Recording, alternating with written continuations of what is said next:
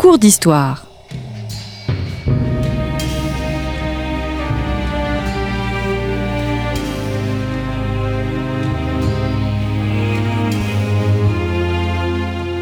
On retrouve Christophe Dickès.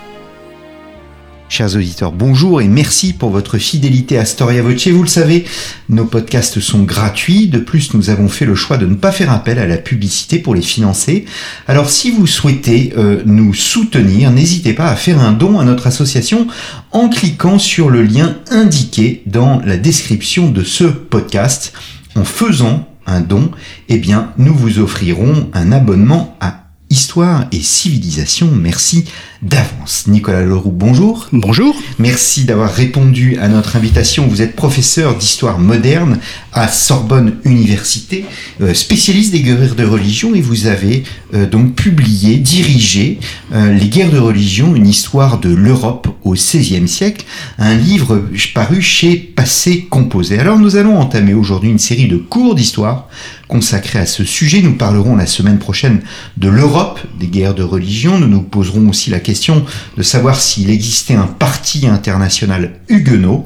Mais aujourd'hui, je souhaiterais revenir sur les origines des guerres de religion. Pour être complet, nous n'allons pas aborder les guerres de religion en France ou partiellement, euh, puisque nous avons déjà réalisé trois cours d'histoire avec Hugues Dossy, Hugues Dossy sur le sujet, euh, Hugues Dossy qui euh, participe aussi à ce à cet ouvrage que vous avez dirigé. Alors sans vouloir revenir sur le détail de la théologique entre protestants et catholiques, pourriez-vous décrire en quelques mots les origines du luthéranisme en Europe?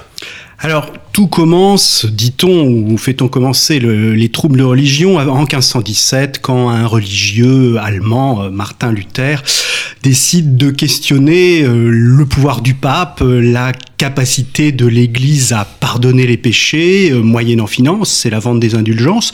C'est une question qui agite l'Église catholique depuis longtemps, et c'est d'ailleurs un, dogme, la, question du purgatoire, la possibilité de, de prier pour les âmes du purgatoire, de faire des dons, de, commander des messes pour les âmes du purgatoire, qui est relativement récent dans l'histoire de l'Église et qui est toujours débattu au début du XVIe siècle. Mais à l'époque, Luther, il va très fort parce que il dit que le pouvoir de l'Église, que le pouvoir du pape s'arrête aux frontières de la mort. Donc le pape ne peut pas pardonner euh, totalement les péchés, les peines éternelles qui attendent les pécheurs dans l'au-delà qui est le pape dans ce cas-là C'est l'évêque de Rome euh, Quel est le pouvoir de l'Église Est-ce le trésor des saints accumulé, euh, tous les mérites, comme on le dit à l'époque, euh, accumulés par les saints, les gens qui sont déjà au paradis et qui, moyennant une sorte de d'économie du salut, peuvent être redistribués aux pécheurs qui en manquent. Est-ce que c'est ça le vrai trésor de l'Église Ou bien le vrai trésor de l'Église, c'est la parole de Dieu? C'est la parole de Dieu, c'est l'Évangile, c'est la, la vie du Christ, la parole du Christ, le message du Christ, et Luther le dit clairement, le seul trésor de l'Église, c'est la parole de Dieu. Sola scriptura. Il faut distinguer le luthéranisme des idées réformatrices des Helvètes comme Zwingli ou bien même euh, de, euh, de Jean Calvin. Alors, la réforme commence vers 1517, 1520, 1521. La rupture est consommée en 1521. Luther est excommunié et euh, condamné euh, religieusement et il est mis au banc de l'Empire par Charles Quint, c'est-à-dire condamné civilement. C'est un hors-la-loi à partir de ce moment-là, mais ses idées sont défendues euh, par les princes saxons, puis d'autres princes allemands, et il y a une construction théologique, une construction institutionnelle de la réforme allemande, disons les choses simplement. Et puis il y a d'autres réformes qui se développent parallèlement, donc dans les cantons helvétiques, à Zurich, c'est Ulrich Zwingli, donc le réformateur suisse, qui est d'abord euh, un disciple de Luther intellectuellement, et puis qui va proposer une interprétation un peu différente du sens de, la scène, hein, de l'Eucharistie, euh, puisque Luther euh, refuse le principe de le miracle de la transsubstantiation, comme on dit dans l'Église catholique. Hein. Alors pour nos auditeurs qui ne savent pas ce qu'est la transsubstantiation, c'est le fait que le l'hostie devienne le corps euh, du Christ et le vin le sang du Christ. Voilà, il y a une présence réelle corporelle du Christ dans les espèces. Le pain et le vin quand celles-ci sont consacrées par le prêtre. Et donc, lors de la, cérémonie eucharistique, euh, on consomme le corps du Christ, on peut, adorer le corps du Christ sous la forme de l'hostie euh, lors de la procession du Saint-Sacrement, euh, puisqu'on ne voit pas un morceau de pain ou une hostie, on voit le Christ.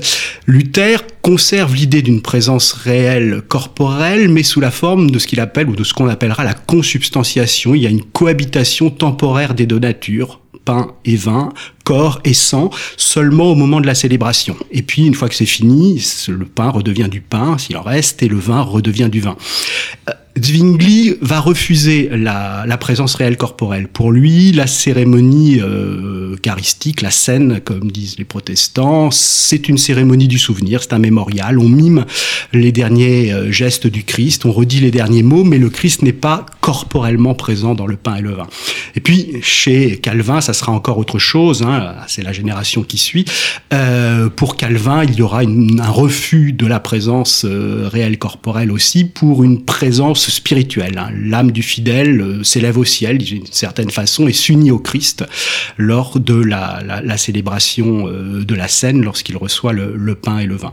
Ça, c'est la, la différence. Hein. Une présence réelle corporelle pour les uns, une présence euh, symbolique ou spirituelle pour les autres. Et puis une différence aussi un peu entre Luther et Calvin, c'est que Calvin radicalise le message luthérien. Hein. Luther, c'est le salut qui repose sur la foi seule, une foi seule appuyée sur l'écriture seule.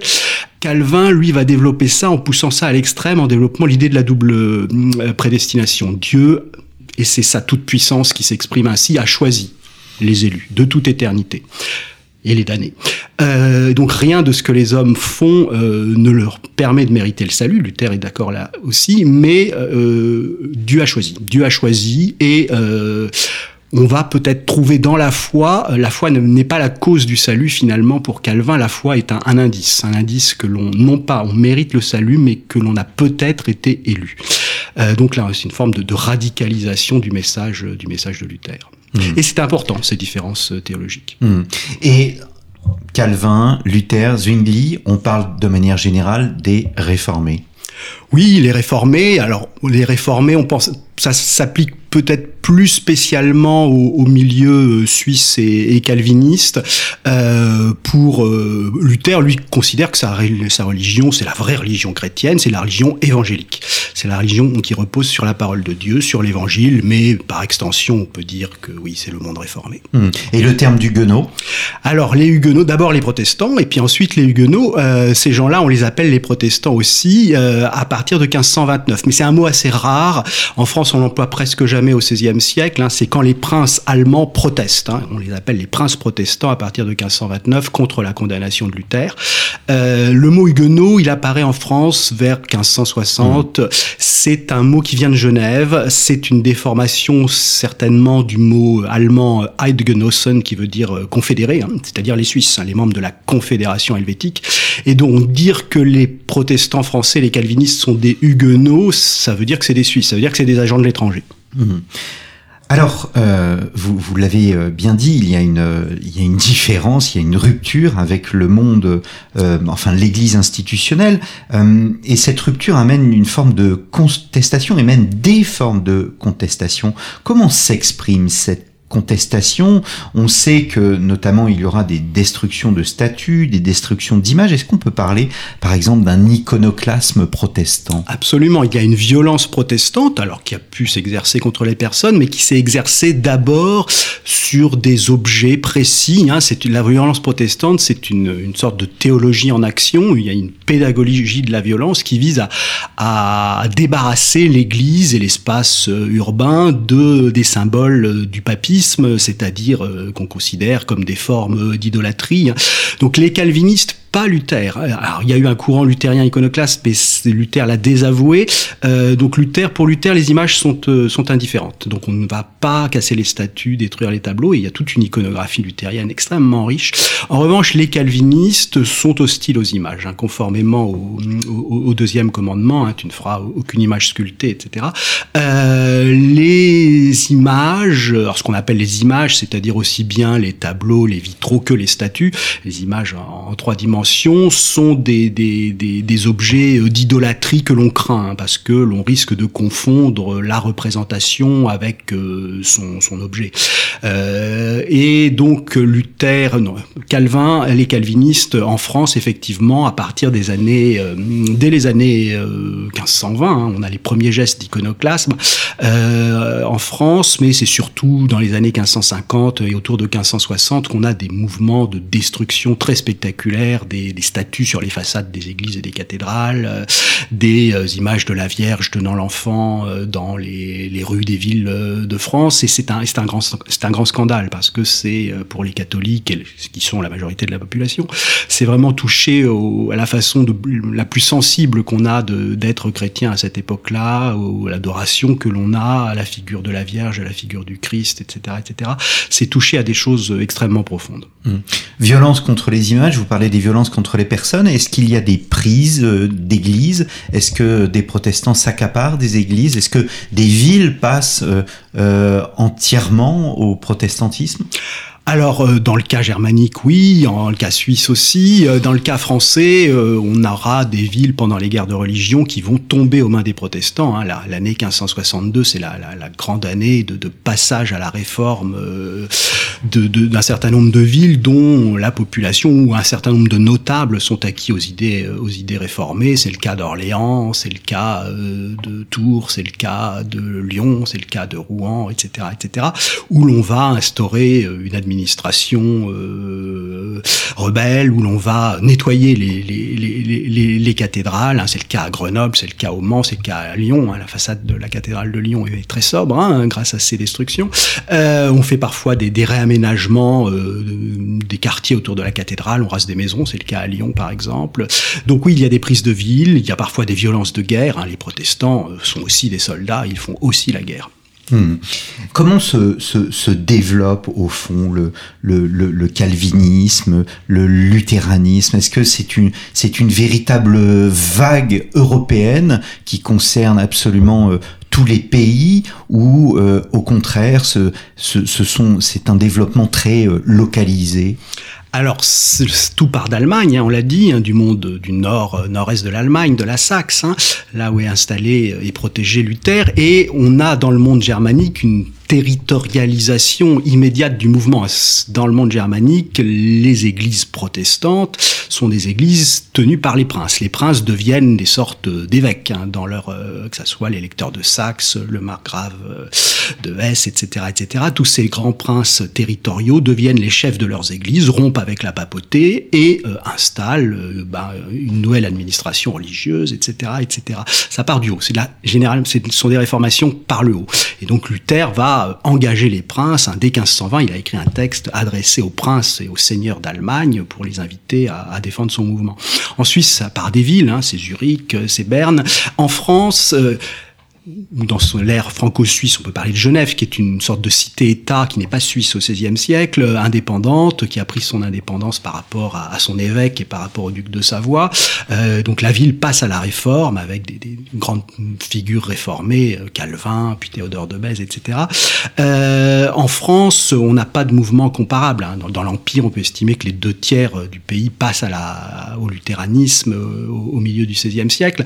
Euh, la Suisse se coupe en deux alors les, les, cantons catholiques restent un peu plus nombreux que les cantons protestants, mais disons que c'est à peu près coupé en deux. Euh, en France, les protestants ne seront jamais plus de 10% de la population euh, au maximum hein, au début des années 1560, et ce sont d'abord des urbains bien euh, c'est le, sud du royaume, c'est la, la, vallée du Rhône, la vallée de la Garonne, euh, Languedoc. Euh, c'est donc il y a des, endroits privilégiés. C'est la basse Normandie aussi, hein, seule région rurale du nord de la France. On a une présence protestante abondante. Mais c'est d'abord une religion de gens qui savent lire, de gens qui savent, pour être protestant, il faut savoir lire, il faut avoir un accès direct à la parole de Dieu.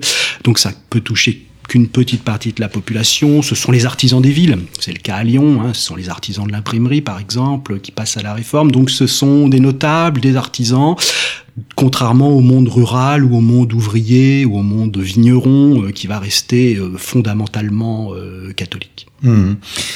Alors, vous évoquiez les, les, violences protestantes. Est-ce qu'on assiste à une réaction euh, Apparaissent les premiers martyrs? Est-ce que ces premiers, les martyrs du protestantisme, est-ce que euh, ces premiers euh, martyrs sont des exceptions ou il y a véritablement des exécutions que l'on dirait de masse? Alors, on estime que de en gros 1520 à, 1560, donc en 40 ans, il y a eu à peu près 3000 exécutions de protestants, euh, toutes leurs formes, ou bien d'anabaptistes. Donc voilà, encore une forme religieuse issue du protestantisme, une forme de, de, de, de, protestantisme un peu extrême.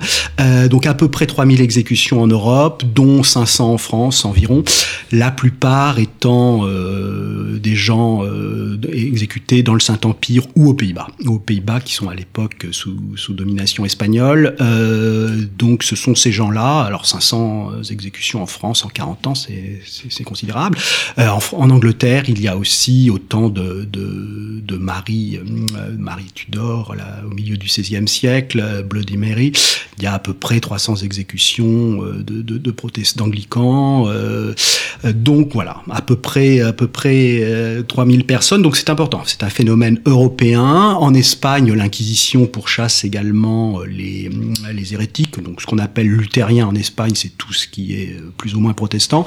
Mais ce n'est pas le gibier premier de l'Inquisition espagnole. Et après quelques grands bûchers, il n'y a pratiquement pas de, protestants en, en, Espagne que l'on va que l'on va pourchasser, parce qu'il n'y en, a pas. Est-ce que euh, se forme au fond trois partis. Un parti protestant, une sorte de parti du milieu qui chercherait à concilier les deux, non pas sur le plan théologique, mais au moins sur le plan politique, dans la cohabitation, et un parti catholique intransigeant. Alors effectivement, on a une polarisation progressive avec la, la constitution de, de, de, partis, de, de camps, mais pendant très longtemps, et les historiens ont insisté là-dessus, on est dans une sorte de, de flou hein, où les, les, les, les, gens sont dans, il y a un, un entre-deux confessionnel, comme on, on, a pu dire, hein, où les gens cherchent, les gens questionnent, les gens s'intéressent. Hein. On sait que quand les, des pasteurs protestants euh, prêchent devant la cathédrale de Rouen euh, au début des années 1560, il y a des milliers de gens, et ces milliers de gens ne sont pas tous protestants, loin de là. Les gens viennent écouter, ça les intéresse, euh, et puis ils repartent, euh, convertis ou pas convertis. Donc la, construction des, des, des, partis, elle est, elle est lente, elle est lente et euh, elle va être accélérée par, par les guerres civiles, mais on va aboutir effectivement à une, une nébuleuse protestante française, mais avec des connexions européennes aux Pays-Bas et puis dans l'Empire. Euh, mais c'est compliqué les relations avec l'Empire puisqu'il y a majoritairement des luthériens dans l'Empire et or les calvinistes français sont assez différents des luthériens impériaux. Euh, donc l'union entre les Français et les Allemands n'est pas si simple. Elle se fait d'abord avec les princes calvinistes allemands, mais il y en a peu. Euh, donc c'est il y a des tentatives de création d'une sorte d'international calviniste dans les années 1560, qu'a étudié Hugues Dossy notamment. Euh, mais les princes luthériens, les lecteurs de Saxe, euh, par exemple, euh, refusent. Hein. Ça, ça ne l'intéresse pas. Il n'a pas du tout envie de, soutenir les, calvinistes français, qui sont des rebelles et qui théologiquement ne sont pas dans son camp. Il y a des catholiques zélés qui sont liés à la papauté, qui sont liés à l'Espagne. Il y a des gens très intransigeants. C'est la famille de Guise, évidemment, en France. Et puis, il y a des gens qui sont une sorte d'entre-deux, euh, qui sont, qu'on a appelé euh, les moyenneurs. Hein. Dans les années, autour de 1560, ce sont les gens, dans les années 60, qui cherchent à réconcilier tout le monde. Voilà, c'est le, plus célèbre, c'est le chancelier de France, Michel de l'Hôpital, euh, qui tente, euh, dont la femme, lui est catholique, mais c'est un catholique de l'entre-deux, sa propre femme est protestante et leur fille est protestante. Euh, il est à la cour de Catherine de Médicis, Catherine qui est catholique, mais qui a confiance en lui, et il cherche à réconcilier tout le monde autour. Hein, il dit, hein, ne changeons pas le nom de chrétien. Hein. Il y a des papistes d'un côté, il y a des huguenots de l'autre, ce sont des insultes. Ne changeons pas le nom de chrétien, on peut vivre ensemble sur une voie moyenne. Voie moyenne, moyenne heure sur, il y a suffisamment de choses qui nous rapprochent pour qu'on arrive à vivre ensemble.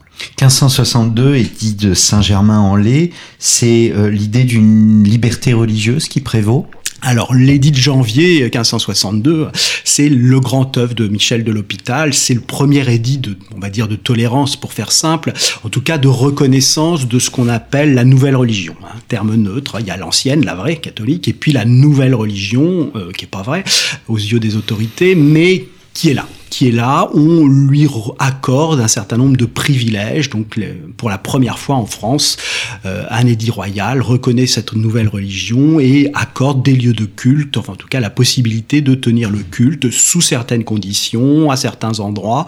Euh, donc, on peut considérer que c'est le premier édit de tolérance. Alors, c'est une, tolérance très limitée, mais historiquement, c'est un vrai tournant. Mmh. Malgré tout, la polarisation euh, persiste elle s'envenime jusque précisément les guerres de religion. Voilà, c'est ça le grand paradoxe. C'est qu'en janvier 1562, pour la première fois, la monarchie française, avec Catherine de Médicis, euh, et qui est régente officiellement, et Michel de l'Hôpital, qui est son chancelier, a fait le choix de la reconnaissance de la nouvelle religion. Et on va se dire, bah, ça a pu euh, arranger tout le monde.